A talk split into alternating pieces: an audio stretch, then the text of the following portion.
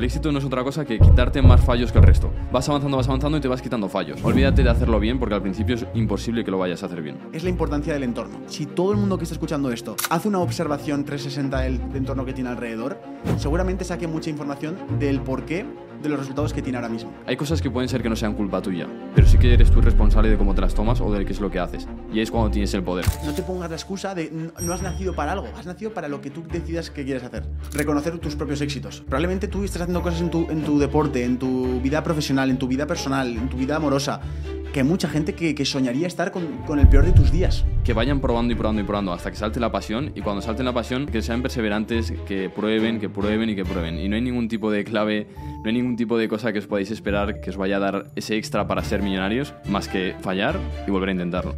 Vale, Sergio, hoy hacemos tertulia, ¿no? ¿Me has dicho? ¿Una tertulia? Hoy empezamos ya a darle caña. Hoy vamos a hablar de temas que um, hemos aprendido la última semana, las últimas semanas. Me gustan mucho las tertulias, Juan. Me gustan mucho las tertulias porque siempre estamos escuchando a la persona que viene, pero pocas veces, y esto ya es algo como terapéutico, nos gustaría hacerlo mensualmente bastantes veces, que es la parte de sentarnos tú y hablar, reflexionar sobre todo lo que hemos aprendido y poder compartirle a la gente y poder opinar de cosas que están pasando ahora, eh, últimas novedades y cosas que realmente sean útiles para la gente. Pues sí, Sergio. Y encima, las últimas semanas, el mes de septiembre, a mí, no sé de tú, pero a mí se me ha pasado como si hubieran sido tres años del montón de cosas que hemos hecho. Bueno, este año en general ha sido. Ha sido mil cosas, mil viajes, mil experiencias, mil retos, mil. También yo creo que ha sido mil niveles que hemos superado de crecimiento en todos los sentidos.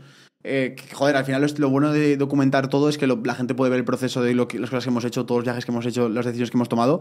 Y joder, realmente también estoy agradecido porque recientemente hemos superado los 300.000 suscriptores en, en, el canal y me parece una auténtica locura. O sea, empezamos hace, hace, menos de un año.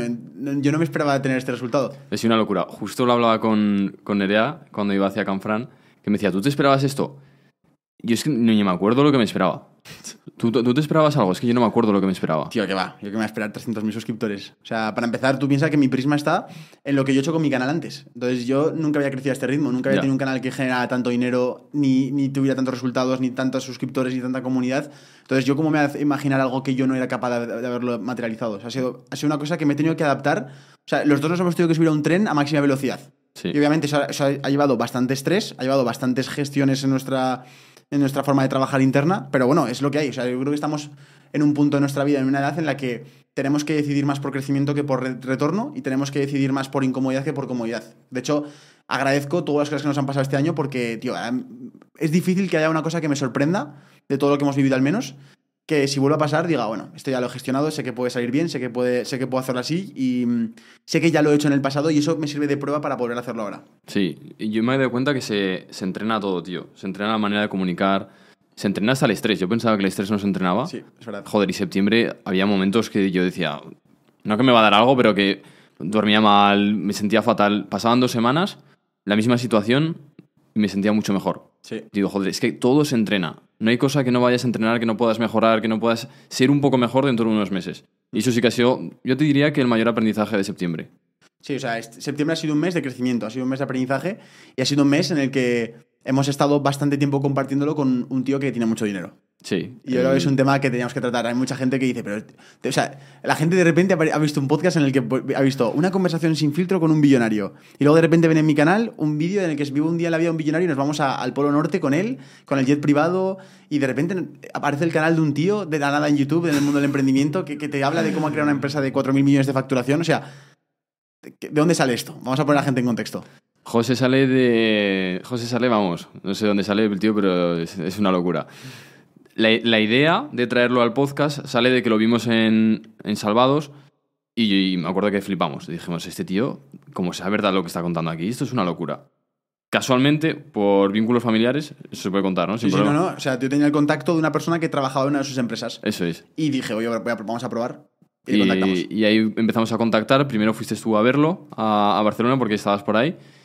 Y luego la siguiente vez ya íbamos con la excusa del podcast. Bueno, O ya estábamos en Colombia, en, Ah, en. Taganga, reventados con la intoxicación es alimenticia que nos metimos con No las me ostras. acordaba, sí. Y ahí la cama me llamó. Y digo, ese tío me está llamando por teléfono y, hola, tal, no sé qué. Yo, yo nerviosísimo, queriendo quedar bien con él, tal. Oye, ¿cuándo vas a España? Y digo, es que nos vamos en dos semanas a España. Vale, tal. Bueno, resulta que cuando aterrizamos en España, el día siguiente tomé, tomé un café con él por la mañana y desayuné con él. Y yo estaba cagado. Y me acuerdo, literalmente como llegué a su casa, una casa que, es bastante espectacular, y, yo me acuerdo de hablar con él diciendo, ostras, ¿qué, qué- qué- cómo tengo que transmitir mi mejor carisma, mi mejor yo, mi mejor imagen? Realmente fui yo mismo, hablé con él, me contó un poco sus planes y ahí fue cuando me dijo la noticia que yo me quedé alucinando. Me dice, oye, estoy pensando en empezar a usar los medios de comunicación de, que usáis vosotros, que son las redes sociales. Sé que hay mucha oportunidad ahí de negocio para mí, sé que hay mucha oportunidad de expandir también un poco lo que sé y de dar un poco al mundo de lo que yo sé. Y, y joder, me gustaría que me ayudarais. Mm. Y Cuando me lo dijo dije, hostia, dije, esto sí que es bastante bomba. Y luego ya fuimos con la excusa del podcast. Porque es, es. lo mejor, lo del podcast, lo de, te hacemos un podcast, queda muy bien, él sabe que sale en un podcast muy grande y encima lo conoces, que es lo mejor de todo. Eso es. Me acuerdo que llegamos sobre las 5 y me- Yo creo que llegamos al mediodía, como a las 4 o 5 de la tarde a su casa. Eso es. Que yo iba a conocerlo, yo pensaba que iba a ser algún tipo de extraterrestre, José. Y, y, joder, es encantador. Es un tío muy normal, es lo que más me sorprendió, que es muy normal. Bastante, bastante loco. De hecho, hay que, hay que dejar aquí claro una cosa, y es, o sea, aunque nosotros lo hagamos por nuestro beneficio, el entrarlo al podcast, realmente yo pensaba fielmente, si yo empezara un canal de YouTube desde cero, que la estrategia que haría sería eso, sería abrir mi canal con un buen vídeo publicado, a la vez que se publica un podcast masivo, como este, le tengo un plan, Hmm. que sabía que iba a darme una muy buena imagen, porque es una conversación de dos horas que va a haber mucha gente, y que me va a llevar tráfico a mi canal, donde ya hay contenido y la gente ya puede suscribirse. Eso fue lo que planeamos. Sí. Entonces, literalmente, el podcast de José lo tenemos grabado de hace, de hace dos meses realmente. Hemos estado esperando porque hemos ido haciendo muchos viajes con él, muchas grabaciones, muchos vídeos. Tenemos como nueve vídeos con él. ¿Por qué? Porque nosotros sabemos cómo hacer un canal de YouTube y dijimos, vale, si empezamos un canal de YouTube con José, tiene que tener ya un vídeo semanal durante las próximas nueve semanas mínimo para poder empezar ya a mandarle tráfico desde mi canal de YouTube, desde el podcast. Entonces subimos ese, la verdad es que tiene ya como 500.000 reproducciones la conversación con él y su canal está, está explotando. Ha sido una locura. Había Sí. ya como 25.000 suscriptores en una semana. Pero vamos, media. también nos lo imaginábamos nosotros. Cuando él, él decía, pero seguro que. José, no tienes ni idea lo que va a ser que salgas tú en YouTube. Es que es, un, tío, es una locura. Una Sí. persona que haya pasado el 2009 a estar arruinada, ahora ser billonario.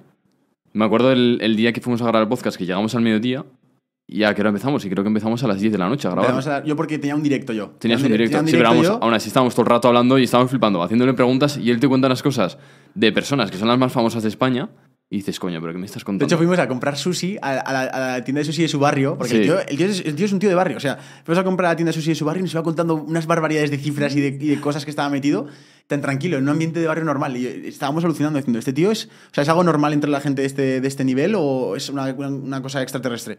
Yo creo que son las dos. En plan, el tío es muy... O sea, el tío es un ser humano como todos, pero él es excesivamente eh, aterrizado en ese aspecto y, y- y te hace ver todo como que es algo normal. Y como que, sobre todo, yo no sé si tienes la misma sensación que yo, Juan, pero cuando hemos viajado, por ejemplo, este último viaje que hicimos con él de cuatro días a, Noruega, ya ahí, para empezar, construimos una mayor relación con él. O sea, ahora somos muy amigos de José. Eh, pero no solo eso, sino. Yo me acuerdo que lo que más sensación saco es: este tío me ha roto mis, mis límites, mis estándares. O sea, ya, ya no piensas en 10.000 como pensabas antes, ya no piensas en un millón como pensabas antes. Ya, lo- ya veo que es posible, ya veo que hay gente, lo he visto con mis ojos, como hay gente que, que compra empresas por 100 millones. O sea, lo veo mis, con mis ojos, ¿no? Ya, no es, ya es una cosa que te puedes imaginar. Está claro y aterrizado y te explica cómo es el proceso y te explica lo que él siente. Entonces, me ha ayudado muchísimo para romper otra vez más mi límite mental, que yo creo que es una de las cosas más importantes en el emprendimiento, romper tu límite y ver que es posible. Y con él ha, ha sucedido esto. Sí. Bueno, sobre todo para la gente que esté escuchando esto, a, a mí me pasó y yo creo que fue el- mi clave para empezar a escalar en ingresos, el ver gente cercana a mí que estaba ganando mucho más. Y con José, con José sí que pasa, lo único que cuando reflexionas un poco sobre las cifras te quedas flipando. Es que, es que siempre que seguimos flipando igualmente. Estás en, una, conociendo dos meses, pero... estás en una llamada con él, habla con el gestor, oye, que me vendo esto y esto y al menos me saco 25 kilos. Y dices, 25 kilos, pero si es que hay emprendedores que no lo van a hacer en su vida. Es que hay emprendedores que no lo hacen en su vida. Entonces, sí que es verdad que el termómetro financiero te lo revienta. Si te antes te sorprendía 10.000 al mes, él ya no habla de mil, habla todo el rato de millones, no porque sea un fardón ni por nada del estilo, sino porque es que todo su negocio nos factura millones. Claro, es que tenemos que entender, lo hicimos el cálculo Juan y yo porque estábamos con él y siempre le hacemos bromas de, yo qué sé, le da un error la tarjeta y le decimos, José, te hacemos un bizum, tranquilo. Hacemos bromas de este estilo siempre. Y hicimos un cálculo y decimos, vamos a ver cuánto factura José por hora. Y salía que factura 500.000 euros la hora. Es, es es una, es una Es locura. claro, tú imagínate este tío que le vas a contar de 10.000 euros al mes. What? Aún así, obviamente, el tío sabe lo que es ganar 1.000 euros. Y lo sabe. Y es un tío que, oye, tú le dices lo que ganas y se queda flipando porque sabe lo que es, lo que cuesta todo eso. Pero no sé, estamos aprendiendo mucho con él. Está siendo una, una maravilla. Em, y, y otra cosa también yo creo que tenemos que mencionar aquí es la, la- lo que tú has dicho antes, que yo quiero estirarlo, es la importancia del entorno. O sea, si todo el mundo que está escuchando esto hace una observación 360 del entorno que tiene alrededor, seguramente saque mucha información del porqué de los resultados que tiene ahora mismo. analiza tu vida. Si te gustan lo que ves alrededor, probablemente los resultados que tienes ahora o te gustan ya o te van a gustar dentro de muy poco. Pero si quieres mejorar tus resultados, un paso súper sencillo de poder hacer es cambiar la gente con la que te juntas eh, constantemente. ¿Que te cuesta mucho cambiar tu entorno? Pues múdate a otra punta del barrio. ¿Que te cuesta mucho eh, conocer nueva gente? Pues tío, te vas a tener que lanzar a que más gente te conozca. Una forma que yo creo que es muy buena es a través de la marca personal porque va a poder conocerte mucha gente a nivel online, que es que te puedes apalancar ahí. No sé, búsquete la forma de cambiar la gente de la que escuchas y con la que te rodeas para poder cambiar la forma en la que tú tomas decisiones. y eso va a cambiar los resultados de tu vida 100%. Total, yo me he dado cuenta, encima ha sido en este mes, el que el entorno es imprescindible para despegar. Mm. Y para la gente que igual no se escuche que ya ha despegado, que está en cifras muy altas y que le ha venido el éxito muy rápido, para mantenerte aterrizado también. También necesitas tener luego un entorno que no le importe las visitas que tiene, que no le importe el dinero que tiene. Y eso también es muy importante. Siempre hablamos del entorno que necesitas para despegar, pero luego hay gente que se le viene arriba todo, em, van como flotando y es bueno tener a esas personas que te mantienen abajo. Pero totalmente, yo creo que el irte de Erasmus, yo mira, no me he ido de Erasmus, pero creo que es una oportunidad muy buena, o el irte a trabajar al extranjero, no es la oportunidad para que aprendas el inglés, es la oportunidad para que te separes de los malos hábitos de la gente que tienes alrededor. Y lo veo en la gente de mi entorno, tío. Estoy seguro que, que si cambiaran, sería más rápido hacerlo por el entorno que por ellos mismos, porque es imposible que de un día para otro dejes de tomar alcohol si todos tus amigos toman alcohol, que dejes de fumar si sabes que vas a bajar a la misma esquina y están todos fumando. Es imposible. Mm, eh, yo creo que yo creo que una persona, eh, no, yo creo que todo el mundo que nos escucha, no, todos están en ese punto extremo de, malos hábitos, de vicios y cosas del estilo, pero sí que hay gente frustrada, sobre todo una frustración de, joder, no me sale, hmm. no lo consigo. Yo creo que esa gente necesita el consejo del entorno, pero yo creo que otro consejo, y aquí viene la clave número dos, yo creo, para, para tener resultados, es la perseverancia que tiene y la resiliencia. Mira, te, lo enlazo un poco con lo que he aprendido esta mañana. Esta mañana estaba leyendo un libro, estoy leyendo un libro que, estoy, que estamos pudiendo tener algo de días libres en Zaragoza y poder hacer un poco de rutina. Estoy volviendo otra vez a coger el hábito de leer. Sí, yo también. Mientras me tomo el café por la mañana. Bueno, pues lo que estaba leyendo esta mañana era un concepto que era eh, tu self-story, es decir, la historia que te cuentas de ti mismo. Y esto es lo que nos explicó Jesús, el doctor Jesús de la, de la Gángara, que es el, el psiquiatra que entrevistamos, acerca del autoconcepto, la forma en la que tú te ves a ti mismo. Y ojo, porque hablaban de estudios en los que eh, se separaban a, dos tipos de grupos de personas en una misma clase y se veía que las personas que tenían malos resultados o buenos resultados se medía de esta forma. El 40% de las probabilidades de, ese éxito que tenían esas personas era solo por el autoconcepto que tenían, era por la historia que se habían contado. Es decir, oye, es que la gente que, es de pueblo es imposible que sea inteligente. Ya ves. Eh, la gente negra no sabe, no sabe nadar. Eh, la gente que mm, que viene del fútbol no saben, eh, nunca van a poder ser buenos en las matemáticas. O sea, básicamente son estímulos que tú recibes del exterior que te, que te condicionan tu pensamiento y tu historia que te vas contando. Entonces, ¿Dónde han visto que estaba la clave? La clave no la veían que estuviera en las aptitudes de, oye, soy más inteligente, sé calcular mejor, eh, soy más, eh, pienso más rápido que el, que el, resto. La clave realmente estaba en esa persona que era capaz de construirse un gran autoconcepto. ¿Y cómo se construía? De esta forma, ponía este gráfico que era, que era, era muy visual era, tú tienes tus acciones, esas acciones lo que te generan es eh, una evidencia, la evidencia se convierte en autoconcepto, porque tú ya tienes evidencia de que eres la persona que dices que eres, y cuando tú tienes ese autoconcepto, cambian tus pensamientos sobre ti mismo, cambian tu forma de tomar decisiones y por ende cambian tus acciones. Entonces fíjate cómo se cumple otra vez este ciclo y ahí empieza a cambiar tu vida hacia mejor. Hmm, me parece bastante interesante. No, no, es muy parecido a lo que nos dijo Jesús, ¿no? Lo que has comentado. eso es. Y mm, a mí la verdad cuando me lo explicó Jesús, que ahora lo explica muy bien, tiene toda la razón, porque yo antes de empezar, joder, yo qué sé, tienes que hacer alguna cosa que te da miedo, grabarte, por ejemplo, y te empiezas a ver vídeos de cómo mejorar tu, autoconfianza. y la mayoría de consejos son que valórate más. Pero, tío, que, que no me sé valorar, no me digas valórate más porque no me sé valorar. Eh, no sé, di afirmaciones. Te puedo decir que las afirmaciones pueden servir, pero tampoco es lo mejor. Lo mejor es que te muevas. Y también lo digo por el montón de gente que cuando vamos a los eventos o me escriben emails o me escriben DMs de ¿qué tengo que hacer para, empezar en Amazon o para empezar a emprender? Quiero hacerlo bien. No tienes que buscar la certeza. Ese es el problema de la gente, que busca la certeza. No, no, tienes que reconocer que lo algo estás haciendo mal. Eso es. Y cuando pones esa mentalidad de que algo estás haciendo mal, empiezas con la mentalidad de aprender. Vale, ¿qué estoy haciendo mal? Veo a otro. ¿Qué puedo aprender de él? Y empieza a analizar y a ver en qué estás fallando. Porque el éxito no es otra cosa que quitarte más fallos que el resto. Vas avanzando, vas avanzando y te vas quitando fallos. Y, tío, no, olvídate de hacerlo bien porque al principio es imposible que lo vayas a hacer bien. O sea, digamos como que lo que estás diciendo, Juan, es, la, parte de hacerte responsable de que puedes tú cambiar tu situación y tus resultados y después ponerle el trabajo. O sea, a mí algo que me gusta mucho que siempre compartes es la parte de, tío, prueba, prueba, prueba. Sí, sí, sí, sí, si no te sale una cosa, haz otra. Si no conoces a esta persona adecuada, haz otro. Si no te sale bien este proyecto, haz otro. Yo creo que esa es la tercera y la- incluso la cuarta clave de decir, oye, primero, ser responsable. Yo pondría eso como tercera clave de, de esto que Sí, estamos mira, comentando. ju- justo hablando de esto de ser responsable, me estoy leyendo un libro que habla del tema de, ¿sabes? La frase de un gran poder conlleva una responsabilidad, ¿no? Sí, lo dijo el de Spider-Man. Eso es. Y luego la frase al revés que nadie dice es que tener una gran responsabilidad tiene un gran poder. Porque nadie tiene responsabilidad. Y cuando tú tienes responsabilidad y sabes... Hay cosas que pueden ser que no sean culpa tuya, pero sí que eres tú responsable de cómo te las tomas o de qué es lo que haces. Y es cuando tienes el poder. De ahí viene la frase al revés, que tiene mucho más sentido. De hecho, eh, de hecho había gente que decía que, mm, que cómo, cómo- cómo usas tus palabras ya dices si eres responsable o no de tu vida. Por ejemplo, ah, es que tengo que... Cualquier cosa que siga después de tengo que, Eso ya es. estás echando la responsabilidad a otra persona y otro contexto de tu vida ah, no, en vez de ti. Oye, es que he decidido trabajar hoy que es festivo nacional, porque hoy es festivo nacional y estamos aquí grabando. Hemos decidido esto, estamos responsables de nuestro futuro. Que ya, ya te sientes distinto, porque ya depende de ti. O sea, yo, por ejemplo, esta mañana he ido a correr y no ha sido un pensamiento de tengo que correr. Ha sido un pensamiento de, joder, me he puesto este desafío, sé que puedo decir que no, pero es que sé que si digo que sí, va a tener muchos beneficios Eso y es. va a construirme un gran autoconcepto. Porque si yo, hoy que es un festivo, hoy que todo el mundo está descansando, hoy qué tal, hago 12 kilómetros y sé que me van a costar, sé que voy a joder y sé que cómo me voy a sentir en el kilómetro 8, que voy a querer rendirme porque siempre me pasa lo mismo y aguanto, lo bien que me va a sentir es indescriptible. ¿Y qué, pasa, qué ha pasado? Que lo he hecho y he salido de correr, además he corrido con mi hermana, ha sido súper guay hacer esa experiencia juntos. Ha sido, nos hemos, nos hemos dado un abrazo, ha sido en plan una sensación de, de euforia, de decir qué bien nos sentimos de poder haber cumplido y haber vencido nuestros pensamientos eh, que te decían que te rindieras. Y Ya. eso es un poco lo, lo bueno. Y bueno, y el cuarto paso que hablábamos aquí era el paso de seguir probando. seguir probando, que encima es un- una cosa muy chula. La gente no suele seguir probando porque piensa que va a fracasar. Es decir, eh, tú montas un proyecto, te sale mal, ya has fracasado. Ya en, en tu entorno puedes ser un fracasado. No quieres montar otro porque eres el tío que ha montado dos proyectos y ha fracasado. Si no montas el tercero, eres el tercer fracasado. Pero si te das cuenta, fracaso es algo que tú te has inventado en tu cabeza, que es algo que nos han enseñado. Cierto.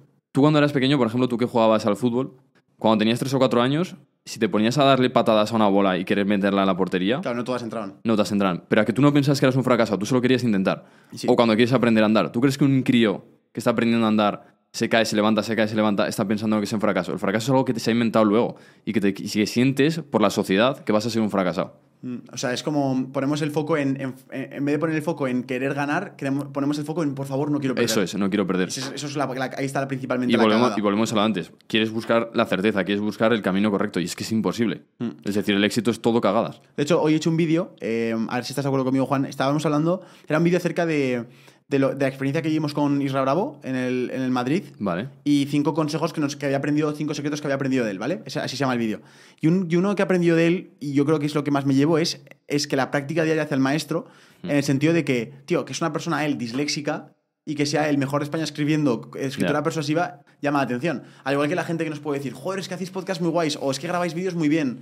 Tío, yo creo que hemos hecho la suficiente cantidad de vídeos como para que sea inevitable que pase algo. Sergio Fernández lo dice siempre cuando habla de las leyes de la abundancia, que es la ley del equilibrio. O sea, si, si tú haces algo, pones muchas piedras en, la- en un lado de la balanza, en el que tú pones el trabajo, la buena intención, eh, cada vez tú mejoras tu propio desarrollo personal para poder ser más valioso en tus consejos. Es inevitable que el otro lado de la balanza empiece a llenarse de qué? De más ojos que te están viendo, más gente que quiere poner dinero en tu plato porque quiere aprender lo que tú, lo que tú sabes, más gente que quiere juntarse contigo porque tienes tú algo que les parece interesante. Esos son más contactos, o sea, ese- esa balanza es inevitable que se empiece a equilibrar. Entonces, lo que me he dado cuenta con Isra es, tío, no hace falta, no te pongas la excusa de no, no has nacido para algo, has nacido para lo que tú decidas que quieres hacer. Eso Y, es. dedica- y dedícale el tiempo y la constancia suficiente hasta que seas bueno. Porque yo creo que el problema que estamos viviendo actualmente, más nuestra generación, que no somos capaces de esperar un cinco meses, un tres meses por un proyecto.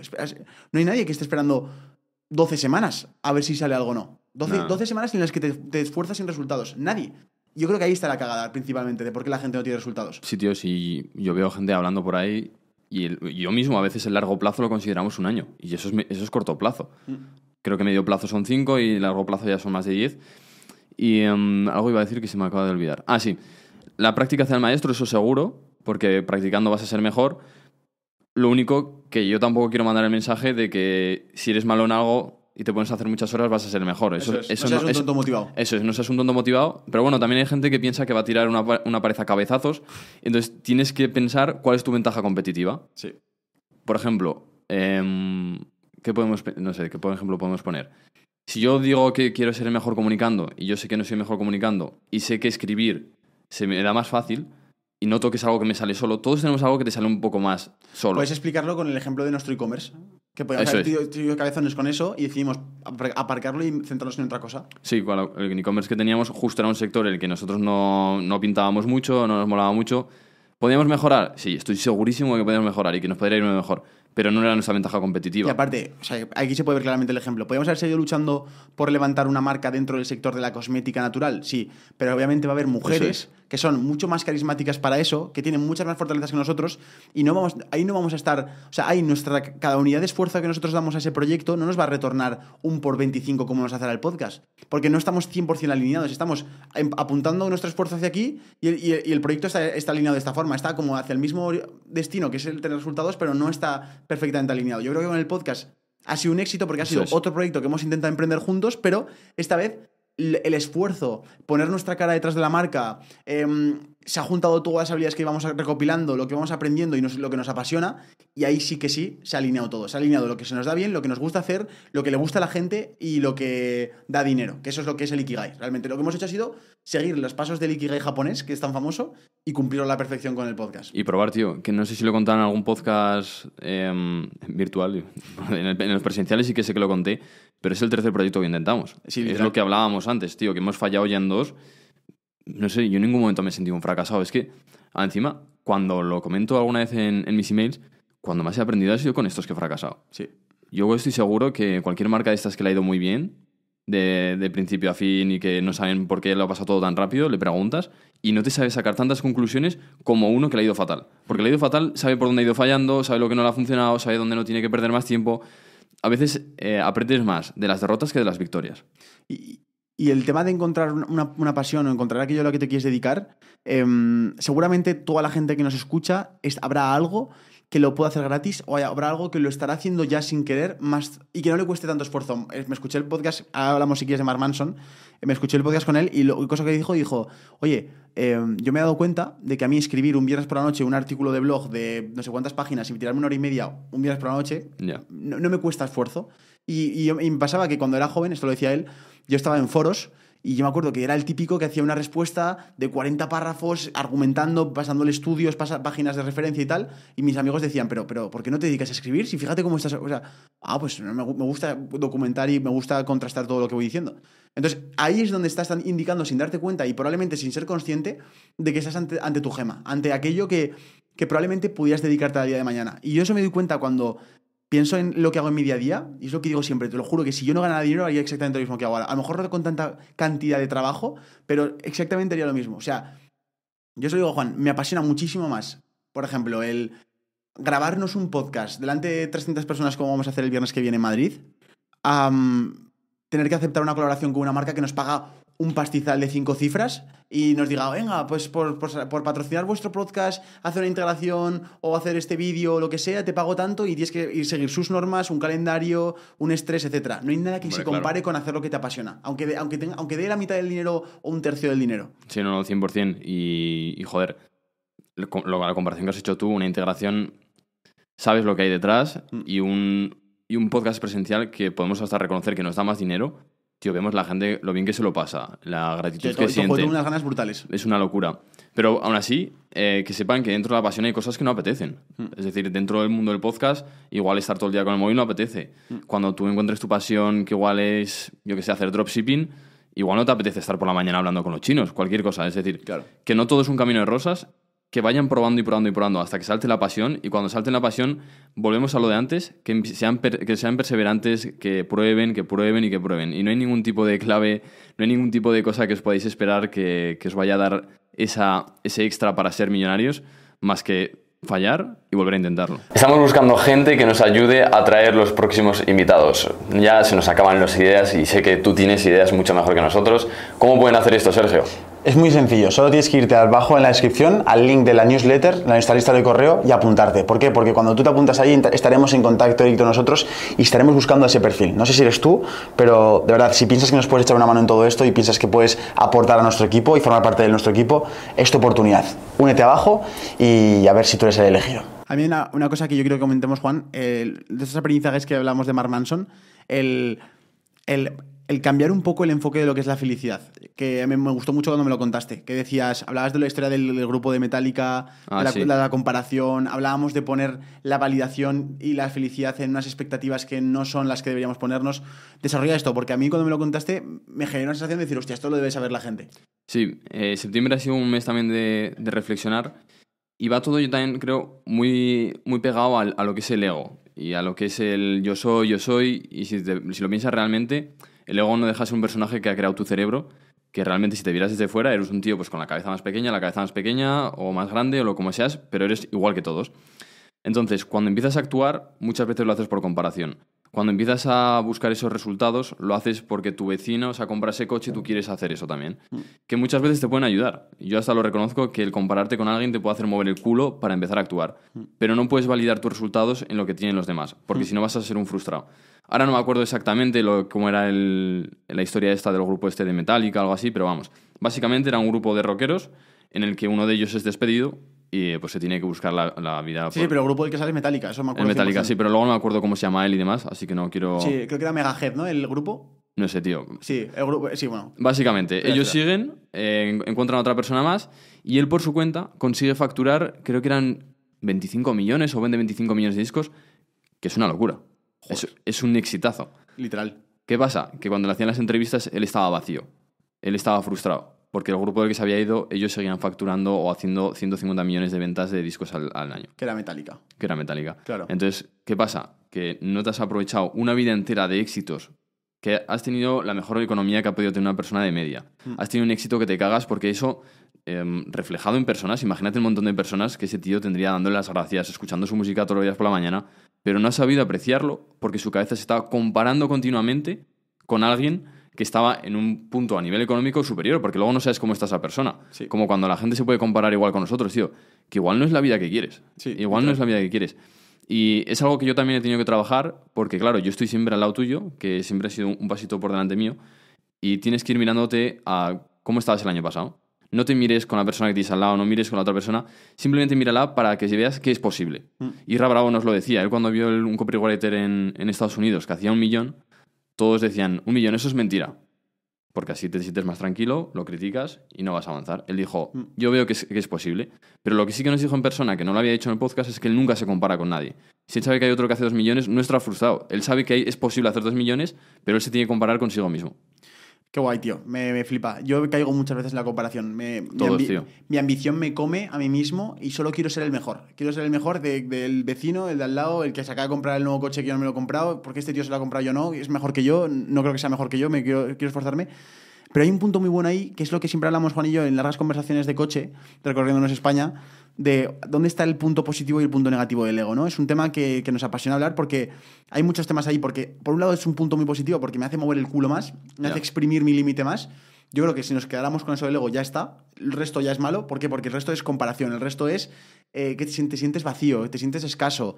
Y, y como, y como bien sabemos, realmente el éxito de desarrollo personal o el éxito de, de la felicidad está en no necesitar. Eso es. Está, no está en necesito más resultados, necesito más proyectos, necesito escalarlo más, sino está en no necesitarlo. ¿Pero por qué seguimos haciéndolo? Porque yo lo uno con la definición que tengo de felicidad, que es progreso. Es decir, yo no es que necesite más cosas, es que sé que si me pongo objetivos, sé que si me mejoro, si soy mejor que el día anterior y sirvo más a la gente y ayudo a más personas, me lo paso bien, me parece divertidísimo, me parece genial que este podcast lo escuchen las miles de personas que sean y que aprendan algo con eso. Eso me hace sentirme lleno, me hace sentirme que, he dejado este mundo un poco mejor de cómo me lo he encontrado. Y, y yo creo que en parte eso es el propósito de vivir, ¿no? O sea, entonces hay que tener cuidado con compararse y, y saber que, reconocer tus propios éxitos. Joder, que es que probablemente tú estés haciendo cosas en tu, en tu deporte, en tu vida profesional, en tu vida personal, en tu vida amorosa, que, que hay mucha gente que, que soñaría estar con, con el peor de tus días.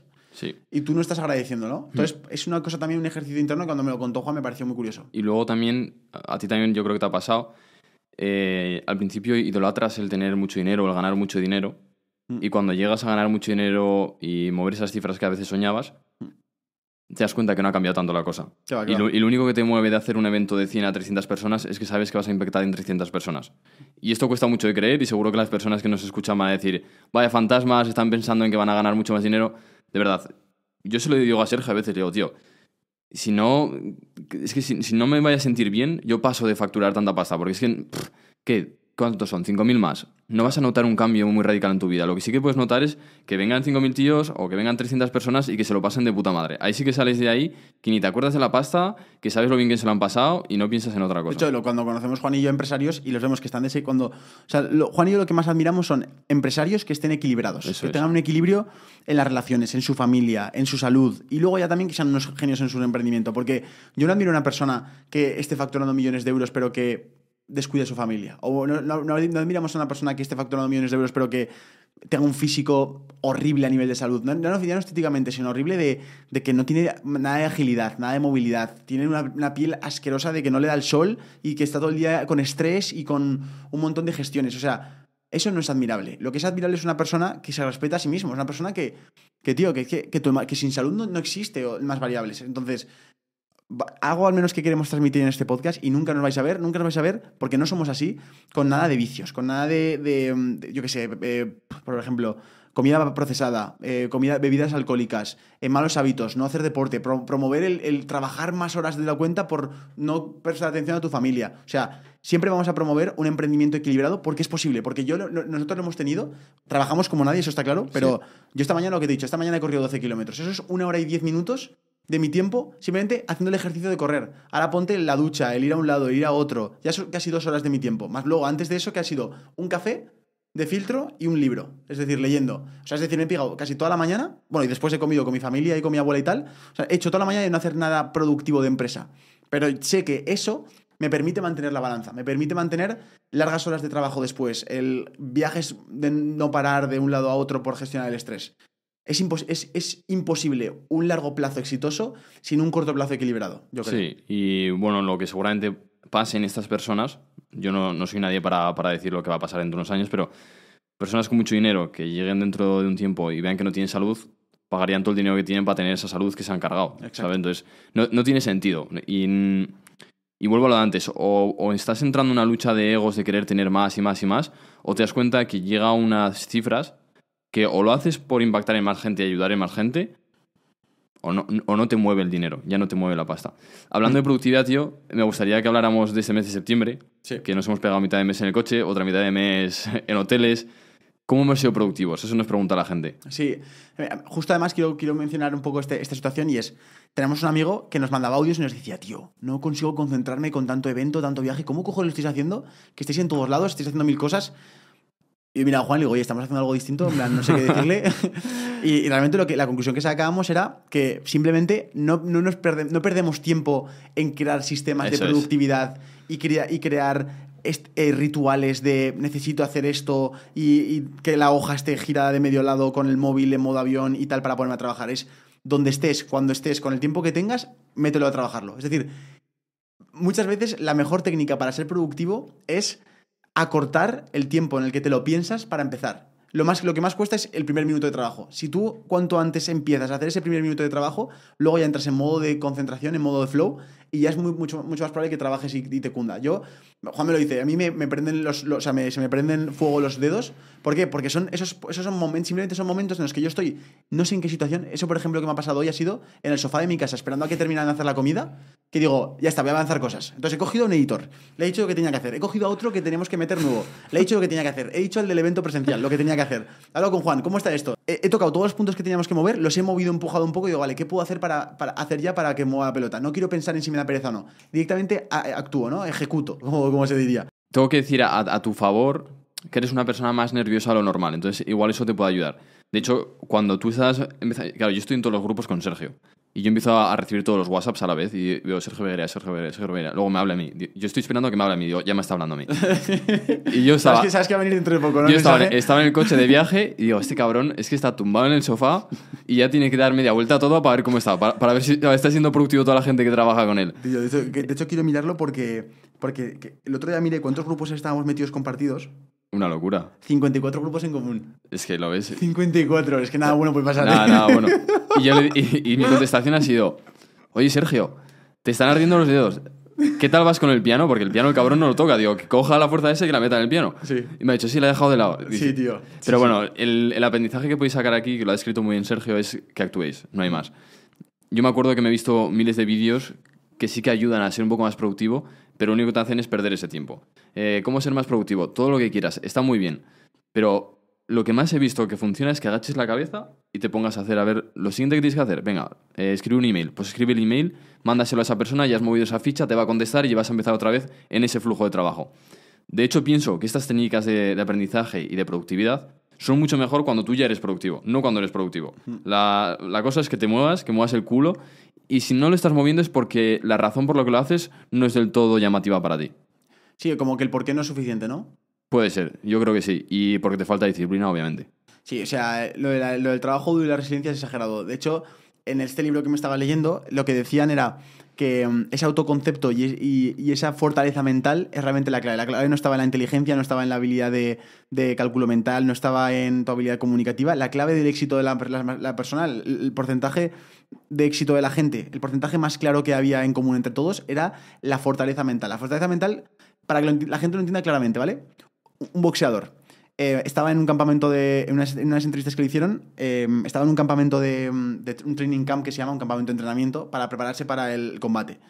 Y en ese campamento de entrenamiento es cuando demuestras tu fortaleza mental. ¿En qué? En que el entrenador le dijo que tenía que correr 40 minutos en la cinta, el tío se puso a correr, al minuto 30 le da un, le da un calambre fuertísimo en la pierna, la derecha, la pierna derecha prácticamente no la puede ni usar, y dice, ¿qué hice yo? Los últimos 10 minutos corrí con una pierna. Ese, ese, ese- ejemplo extremo es la fortaleza mental, porque ahí está lo que tú te cuentas a ti mismo. Si, él es, si una persona que está en esa situación abandona, ¿qué historia te estás contando a ti mismo?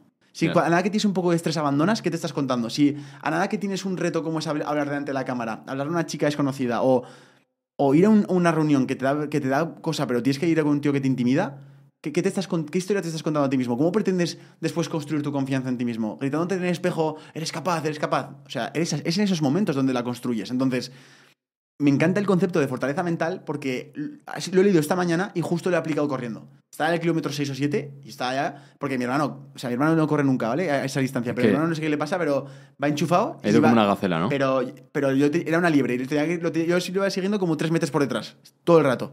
Hostia, qué cabrón. Entonces me iba marcando un ritmo.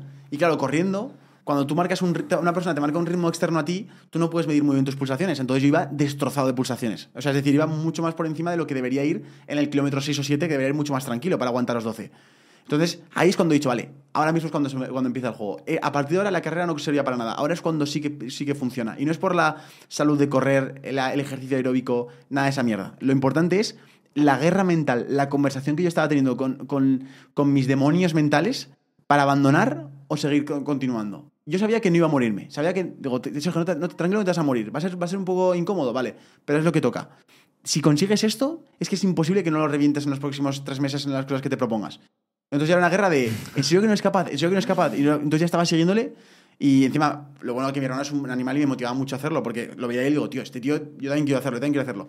Y, y- y entonces, lo resumen, pon foco en trabajar y ejercitar tu fortaleza mental. En, en todo lo que veis en, vuestra, en vuestro pequeño día a día. En me cuesta levantarme de la cama, en me cuesta ponerme a trabajar, en me da pereza entrenar. Eh, todo eso, úsalo como un entrenamiento de fortaleza mental para construir más autoconcepto. Sí, y encima es, yo creo, la mejor noticia que puede escuchar una persona que no ha empezado Exacto. o que, no, o que se siente que no es esa persona. Em, hemos conocido a un montón de gente este año y los que tienen éxito son el tío que todos los días está hablando con las empresas que tiene, que puede ser José, el tío que está todos los días mandando un email como puede ser Irra, eh, los tíos que suben todos los días un vídeo, es decir, no te estoy diciendo que es el tío más listo, es el tío más perseverante. Exacto. Entonces, que te sirva como motivación de que sepas que hay gente que tiene un Lamborghini aparcado, refiriéndome a que su cabeza puede ser un Lamborghini, puede ser muy lista, pero es un vago de cojones, que te sirva de motivación a que no hace falta de un Lamborghini, que con un Ford puedes tirar adelante, puedes tirar adelante, puedes tirar adelante, y que lo importa es que lo vayas parando, vayas arrancando, vayas parando, vayas arrancando. Sí. Entonces, que lo utilicen de motivación para, joder, que sigan y sigan. Bueno, Juan, ¿y qué planes tenemos próximamente? Planes, estamos a ¿A qué día estamos? A 12 de octubre. Sí. En casi una semana montamos el pedazo de evento presencial. El segundo evento presencial. Segundo evento presencial en Madrid, 300 personas. 300, mola, tío. ¿eh? Mola, tío. Vaya, vaya reto. Para mí es, es un reto bastante grande porque mm, ya sabes que yo soy un poco más tímido. Me suele hasta agobiar las personas. Sí que es verdad que me defendí muy bien en el de 100 personas, entonces me siento confiado.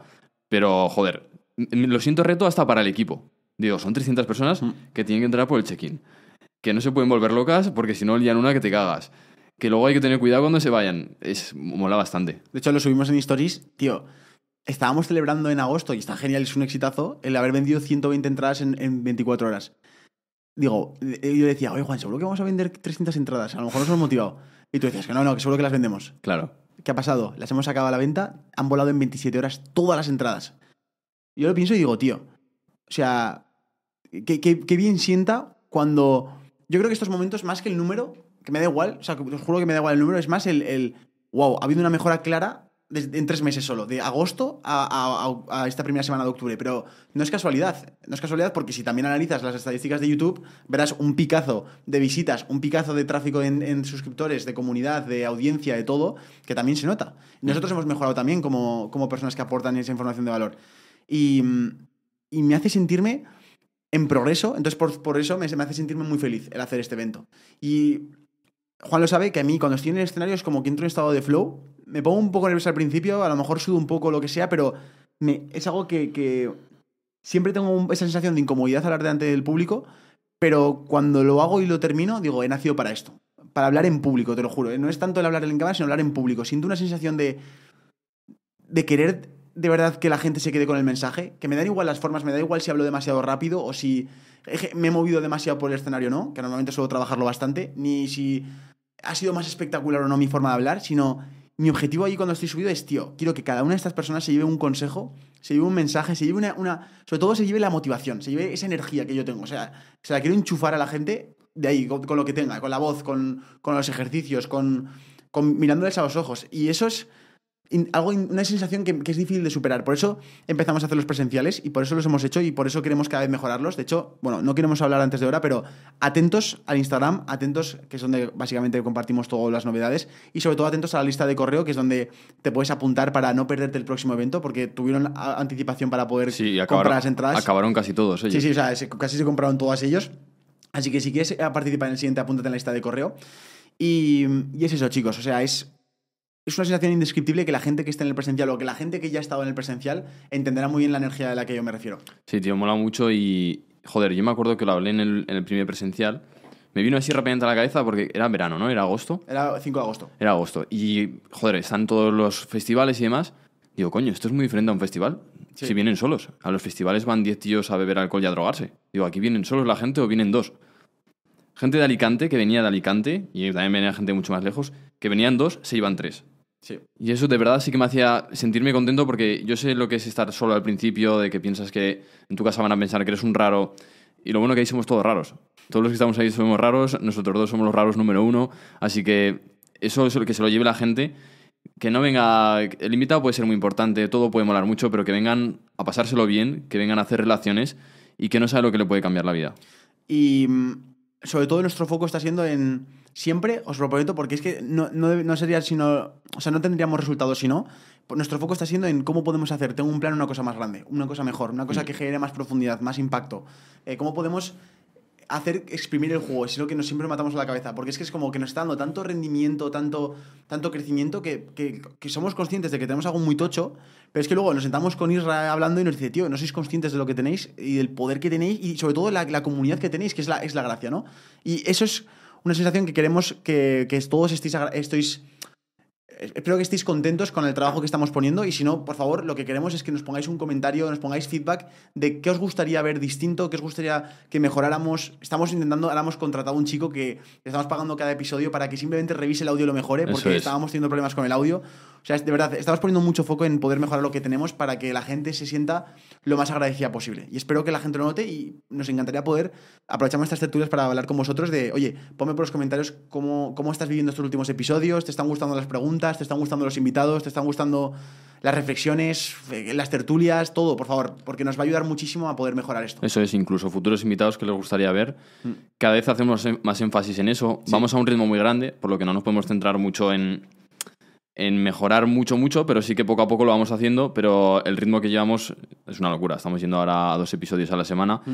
pero todo feedback que piensen, oye chicos, fijaros en ese podcast que lo hacen así, todo nos va a servir, nos va a molar.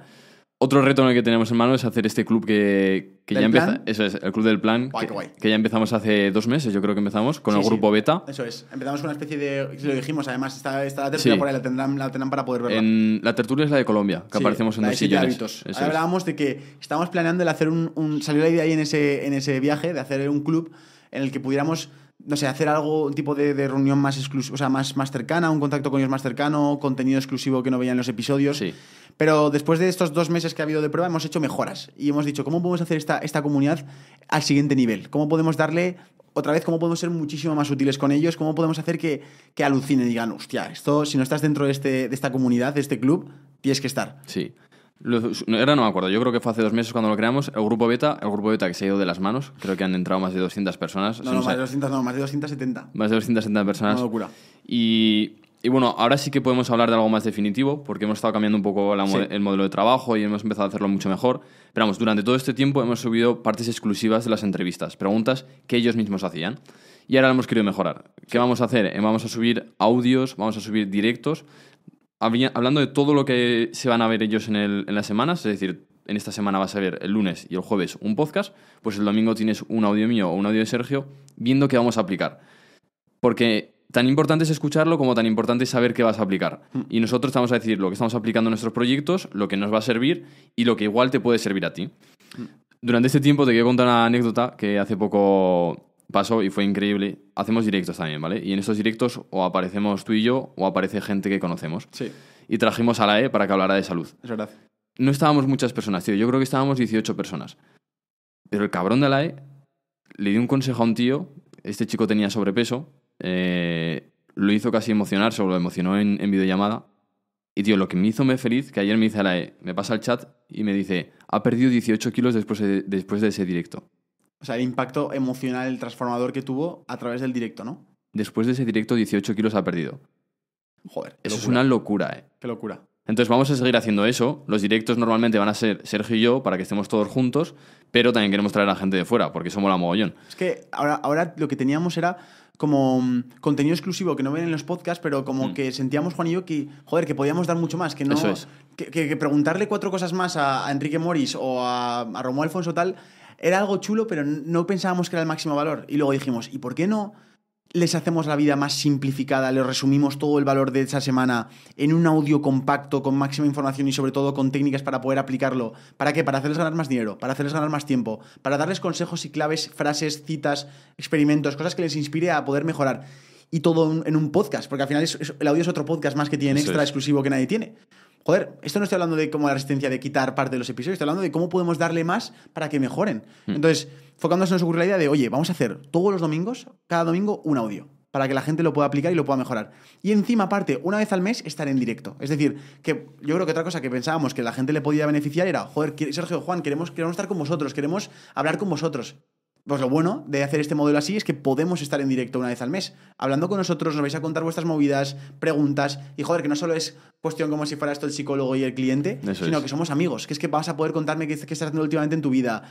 Hostia, pues conozco a este contacto, se conocen entre ellos, hacemos grupo, nos, nos vemos cada mes. Y la gente que entra a la- a la- a la- al club de forma anual, Esos tienen algo más grande. eso tiene algo muy, Pero muy chulo. eh, lo hacemos por compensación, decir, joder, si te comprometes un año con nosotros, Sí. económicamente sale mejor, eso seguro, tenéis la información debajo, lo vais a poder ver. Pero hay algo chulo que es un mastermind con nosotros, que será presencial.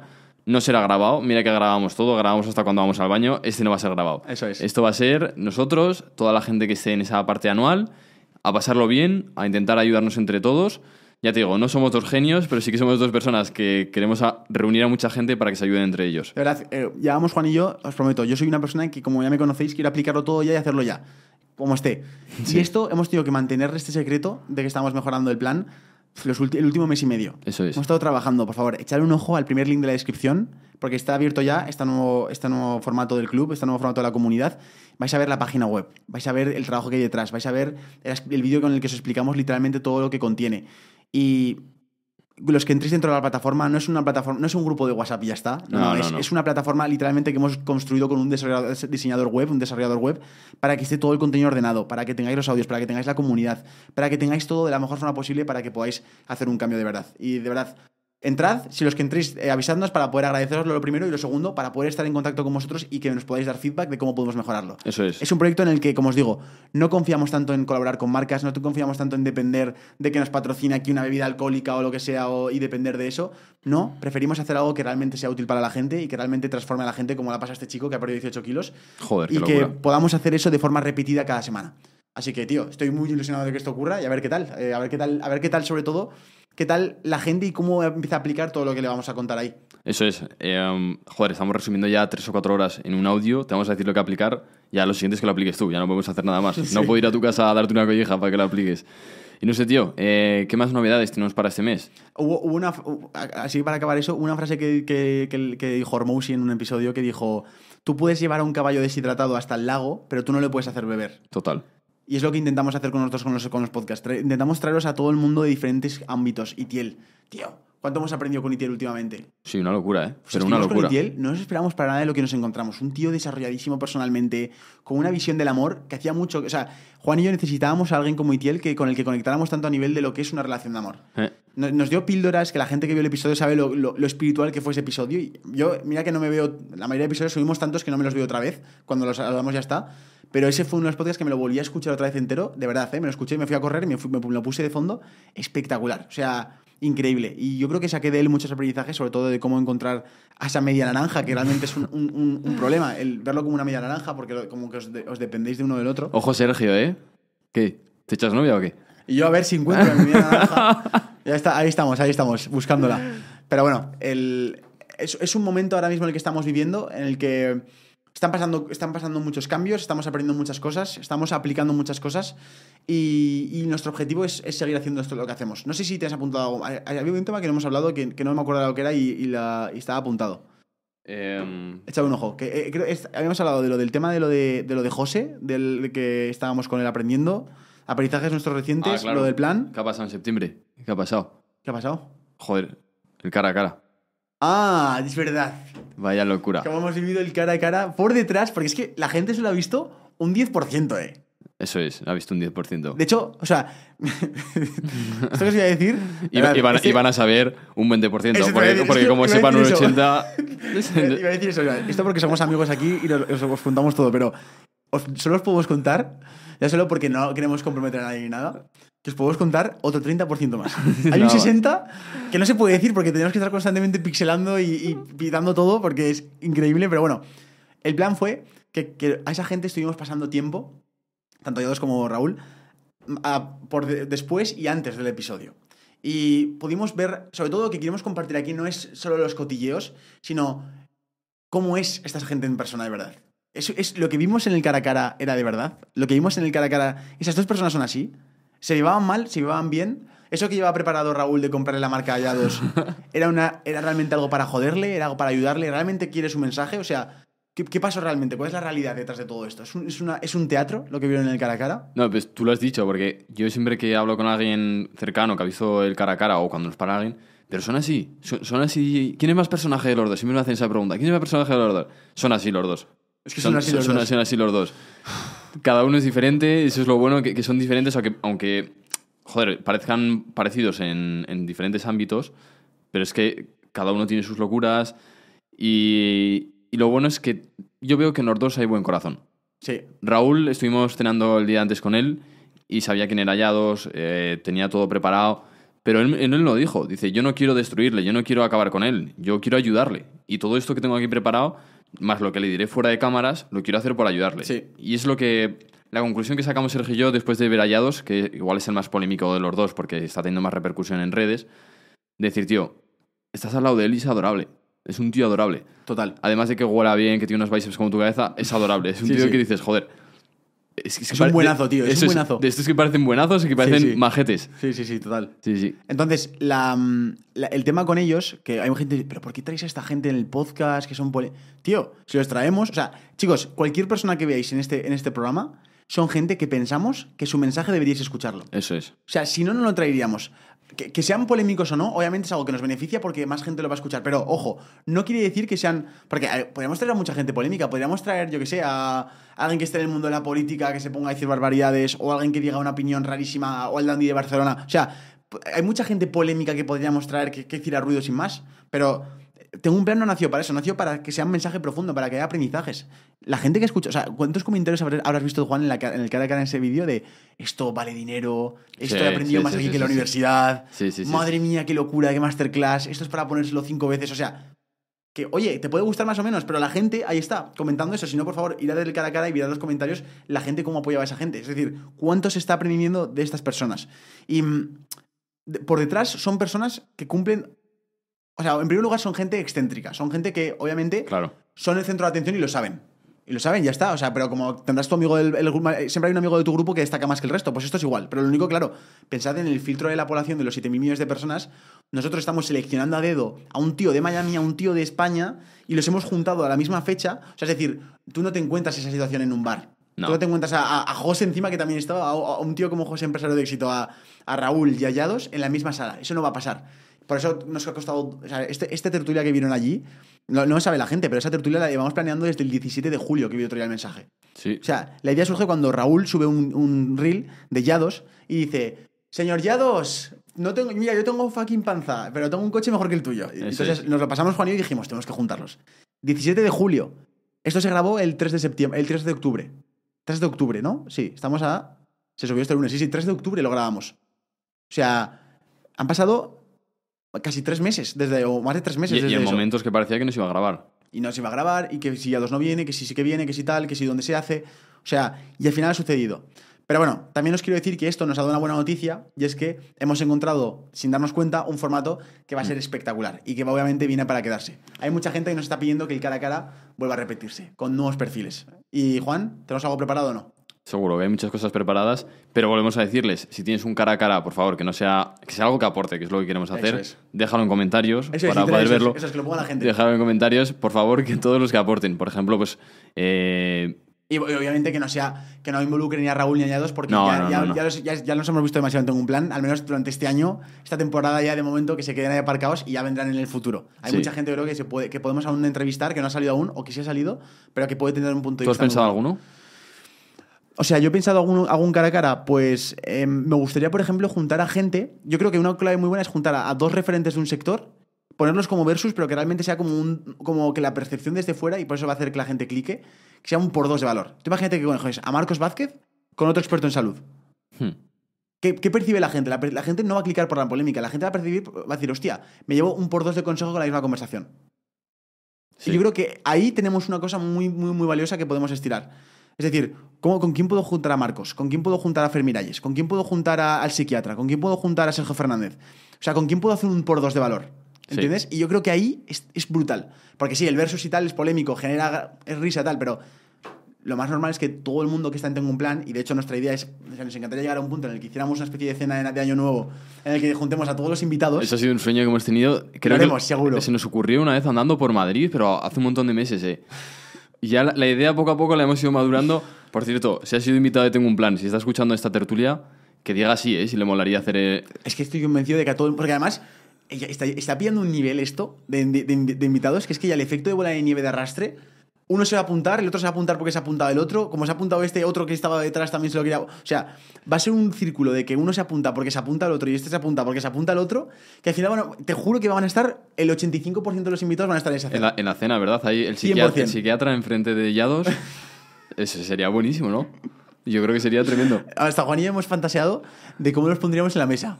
Este con tal, este con tal. Eso sería gracioso. Al menos Yo creo algo que de puertas alguno, para adentro. alguno acaba hostias. O sea, yo creo que lo mejor que tenemos en el podcast es la gente que conocemos. Es, es- Sí. es lo más cebado. O sea, es que es cebado. O sea, es que salimos siempre, Juan y yo, con las conversaciones y decimos, tío, la gente diferente que hay en el mundo, ¿eh? Cada uno con su película en la cabeza. con Es- su puta película, es macho. lo mejor. Y, y cada película funciona. Hablando de, de- de tema, a tema de éxito, para que la, otra cosa que es una buena noticia, cada una funciona. Literal. El, literal, el que literal. sube vídeos, sube vídeos. El que es abogado, es abogado. Todo funciona. Literal. Entonces, bueno, esto lo grabamos allí. De hecho, grabamos en, en Tres Cantos, en las afueras Eso de es. Madrid. Que, por cierto, Tres Cantos está demasiado lejos de todo. Ah, queríamos cenar, queríamos no comer. Lo único bueno de todo que sacamos de Tres Cantos, sobre todo, fue las camas del hotel, que fue exagerado. O sea, yo hacía tiempo que no dormía también en un puto colchón. Espectacular, de verdad. Eh, ojalá conseguimos esa marca de, de hoteles de, de sponsor. Hostia, pues sería bueno. Hombre, hay que decirle a la gente que ya vamos a hoteles. ya vamos a hoteles, es verdad. Es que no sé si tenemos. Yo creo que tenemos el vídeo de. Cuando Eh, fue. lo, lo vamos a enseñar aquí, chicos. Aquí En estáis mayo. viendo, estáis viendo el vídeo de un Airbnb que cogimos en Barcelona porque salía barato. Madre mía. Porque, bueno, Madrid y Barcelona, la gente que esté en Airbnb y tal, es una, eso está de locos, o sea, es una locura. Po- Podemos ir de hoteles, aunque nos hace daño, pero Nos podemos ir de hoteles, pero cebado, ha sido un cambio de vida ahí. Sí, sí. Sí, sí, ha sido genial. Y nada, eh, ¿qué más cosas podemos hacer? Estamos de mudanza, eso se puede decir. Sí, estamos de mudanza. Estamos de mudanza. Estamos de eh, mudanza. Nos vamos a ir a vivir Sergio y yo juntos, junto a más compañeros. O sea, eso es una etapa. Eso es una etapa la gente se buenísima. entere, cuando la gente tenga toda la información de lo que va a pasar, va a alucinar. Va a alucinar, sí, sí. Pero bueno, tío, ya sabe, la gente ya sabe que vivimos con nuestros padres, saben que nos están yendo bien nuestros proyectos desde hace tiempo. Eh, No, pero aún así es incómodo. Bueno, yo desde mi punto de vista es... mola porque es incómodo. Sí, o sea, yo estoy acostumbrado, encanta, estoy sí. acostumbrado a gastarme en alojamiento de, de mensual cero, en comida cero. Claro. Y ahora voy a tener que empezar a gastarme, pues, mil y pico, dos mil. Y Sí, es- sí, sí. Hostia, te pone el culo que no te cabe un alfiler. Yo tenía ganas de independizarme, sabía que era lo siguiente que me tocaba, porque yo me he dado cuenta cuando me despierto con otro entorno, con menos ruido, con menos estímulos, estoy más foco, estoy más concentrado y me apetecía independizarme, pero no sabía dónde, no sabía cómo, no sabía con quién. Ha surgido el plan, ha surgido el plan, perfecto. Y ahora tenemos un plan, ahora sí que tenemos Ahora un, sí plan. un plan. Y buen plan, pero bueno, cuando la gente lo vea va a alucinar. Ahora, tengo- te, te juro que tengo muchísimas ganas. De hecho, hoy he soñado con eso. He soñado con, ¿Sí? he soñado con la nueva casa, he soñado yo despertándome ahí. Hostia, Te lo tío. juro que lo he soñado, lo he visualizado. Y la novia también, ¿o no? No, eso no, eso no. ¿No, había- no estaba la novia en el sueño? Juan, yo estoy enamorado de, de mi comunidad, estoy enamorado de tengo un plan, estoy enamorado de ese, de ese Nah, cartel no, ahí. no os creáis nada, chavales. No os creáis nada. Muy bien, muy bien. Bueno, pues ¿qué más queda? Nada más. O sea, ahora, si quieres podemos comentar algo, algo extra que, nos, que, que se te ocurra o podemos despedirnos aquí y que, que, que el episodio. Tío, pues algo extra, yo... Un breve resumen de lo que hemos hablado aquí. Vale, pues y, si el- quieres. y para mí, en mi cabeza solo veo actúa. Sí, el- el- los claves que se, que se lo van a ver. Bueno, de hecho, ¿sabes qué? No te vamos a hacer perder más tiempo. Luego te subiremos clips cortos con si quieres volver a ver una- alguna parte del episodio. Bueno, a ver si están aquí se han comido todo el podcast, ¿eh? Sí, sí, pero imagínate que luego quieren volver a algo. Pues, Ah, pues vale. si quieren encontrarlo fácilmente, o pueden irse a las marcas de tiempo o pueden irse a los clips. Y ahí lo veis. Pues sobre todo la parte del feedback, a mí me, hace, me haría mucha ilusión que nos pusieran un poco cómo lo ven, Eso es. qué cosas ven a mejorar, qué cosas no, eh, invitados, preguntas, todo esto que podríamos mejorar. Ya sabéis que estamos encantados y que, joder, ya, ya algo que se me dice Juan, "Tío, es que podríamos hacerlo mejor. Le digo, tío, o sea, vuelve a verte cualquier episodio, miniatura, eh, el vídeo, la calidad del audio, la calidad de las preguntas, nuestro nerviosismo, cómo se ve la producción, la edición de los primeros episodios y míralos ahora. Y, se- y se lo han pasado nueve meses. Ya. Imagínate si esto lo continúas cuatro años. Va a ser una locura. Entonces, Sí. Un reto que sí que podríamos comentar, que también nos pasa a nosotros, que siempre estamos dando lecciones y y molaría mostrarnos como vulnerables, o al menos yo estoy notando, eh, nos sentimos un poco impostores, sobre todo porque no somos capaces de, de ver lo que estamos haciendo. sí, Y yo sí que lo noto mucho más porque yo en enero mi cara no se conocía sí. y ahora estamos en octubre y mi cara se conoce. Y en mi cabeza sigo pensando como que es una película o alguna cosa rara. Cuando Como que no te mereces el reconocimiento que tienes. No merecer o que veo, me parece como raro. El otro día salimos del gimnasio y un tío así nos señala con los dedos como si... Una foto. Y yo, tío... No, eh, no, claro, no, yo sí. me río, yo de momento me río. por el supermercado. Sí, eso es verdad. Ah, ah, vale. andando de lado, de lado, Ah, de vale, lado, tú, de tú lado, de habla- lado. tú hablas del otro. Ah, vale. de otro más. Yo hablo de cuando salimos en Madrid, un tío que nos pedía una foto afuera. Ah, vale, sí, sí, sí. Yo flipo. Yo básicamente flipo y sigo pensando que es una película. un momento. Vamos, vamos a hacer. O sea, Juan se compró un curso de drift. Ah, sí. Y, y el que da el curso de repente dice: Le digo, encantado, Juan. Y digo, es mi amigo Sergio. Sí, sí. No, no, si ya os conozco ya. Digo, ¿me conoces? Venga, tira que me vas a poner nervioso. Me dice. Sí, sí, sí. O en la aduana. Una vez en la aduana de- Sí, del tal país. cual. eh, Le doy, el- por favor, el- la documentación. Se va Sergio atrás a buscar la suya, le doy la mía. Me mira. Mira para atrás a Sergio. Soy los del podcast, ¿no? Yo sigo pensando que es algo como una película, pero es porque la- lo que se- cuentan, yo siempre que busco información sobre esto, cuando algo me raya, busco información. Digo, Sí. ¿qué me está pasando? Una persona que pierde 60 kilos de un día para otro o- de en seis meses, le cuesta como dos años aceptar que es una persona delgada ahora, Sí. ¿sabes? Entonces, igual se pega dos años, eh, que sale a la calle y piensa que aún sigue gordo y le ve a las personas y le dirán, hostia, qué bien estás. Y se pensarán que se lo dicen por, por decirle algo. Pues, tío, a mí me, me está pasando lo mismo. Cuando me paran, hostia, está muy guapo. Yo digo, ah, jaja, gracias. Digo, no sé, se habrá confundido, no sé qué cojones me ha dicho. Pero, tío, yo, eh, hilándolo otra vez con lo que vimos en Colombia, yo tengo la imagen grabada de Sergio Fernández respondiendo preguntas hasta las 10 de la noche que lo iban a, lo iban a echar del hotel, del evento. Y ahí notas una persona alineada con su pasión, te lo juro. Qué puta lección, o sea, lo miro en retrospectiva, tío. Llevaba todo el día de evento, todo el día. O sea, no te hablo de, de- de una tertulia de dos horas. Llevaba desde las 8 de la mañana, había parado para comerse un caldo, otra vez de, otra sesión de, de- de compartir contenido de valor, una clase de pie, andando, moviéndose de lado a lado, etc. 8 de la tarde, hace un poco de firma de libros. Tío, unas preguntas le hacían, ya lo comentamos en la tertulia, preguntas profundas de, oye, me pasa esto con mi hijo, no me escucha, mi relación ya no no sé cuántos, oye, se ha muerto tal, oye, tal". el tío se, se esforzaba al máximo de darle la mejor respuesta que tenía. Sí. Y se dejaba la energía. Oye, que cerraban. Oye, Sergio, que van a cerrar el restaurante. Me da igual. Oye, Sergio, que es que hemos quedado en tal. Me da igual. Hasta que no se fuera todo el mundo de ahí, o hasta que no lo echaran de ahí porque no tenía más tiempo, él se iba a dejar los huevos. No pensaba en. O sea, no pensaba en sí mismo. No estaba pensando en, yo me siento, o yo quiero, o yo no, yo necesito. Yo él pensaba en yo quiero, estoy aquí para servir. Soy un, soy un canal de información en el que tengo que ayudar al resto. Y eso de verdad que es algo que quiero, que quiero destacar porque, aparte que Sergio ha sido una persona que hemos traído al podcast y que queremos que vuelva a venir 100%, mucho más a menudo, y que la gente, otra vez subí una- un, tío, un, un tío de Latinoamérica, un- una historia que la reposteé, ponía cuarta vez que lo escucho, no sé, no sé cuántas, y yo pensé, Eso es buenísimo, tío. me quedé pensando y dije, es que en verdad un tío de Argentina que, que está ganando 0 euros al mes y que su familia está ganando 20 euros al mes en total porque está con la inflación reventada, está pudiendo escuchar un podcast de este tío que le va a cambiar la vida. ¿Qué, qué- qué- qué lo- qué mundo de locura estamos viviendo? O sea, qué Sí. mundo de locura en el que nos puedan ver hablar esto, que sea gratuito y que encima esté montado el sistema de tal forma en el que nosotros podamos ganar dinero de esto que nos dedicamos y que la gente pueda recibir esto gratuito. Es como que se ha hackeado, o sea, se ha hackeado la máquina. Es Mm. brutal. No, no, sí, obviamente de información ahora estamos a reventar, ahora es cuestión de acción. Sí, eso es. Sí. Pues bueno, nada, si les ha gustado la tertulia, por favor que nos pongan feedback. Sabemos que no es lo más viral, pero a nosotros nos encanta estar aquí compartiendo. A la 100%. gente luego cuando nos para le mola mucho. Vamos a dejar aquí debajo la información del club y cualquier cosa, cualquier feedback que vosotros penséis que podemos cambiar, os vamos a leer en comentarios y nos vemos al siguiente. Suscribiros al canal, perros, que, que- que más, de- que más del 70% no estéis suscritos. Por favor, haznos ese favor, suscríbete al canal y ya sabes, cinco estrellas en audio. Si estás escuchando esto y te ha gustado y te gustan los programas de Tengo un Plan, nos lo vamos a agradecer muchísimo. Os quiero. Adiós. Chao.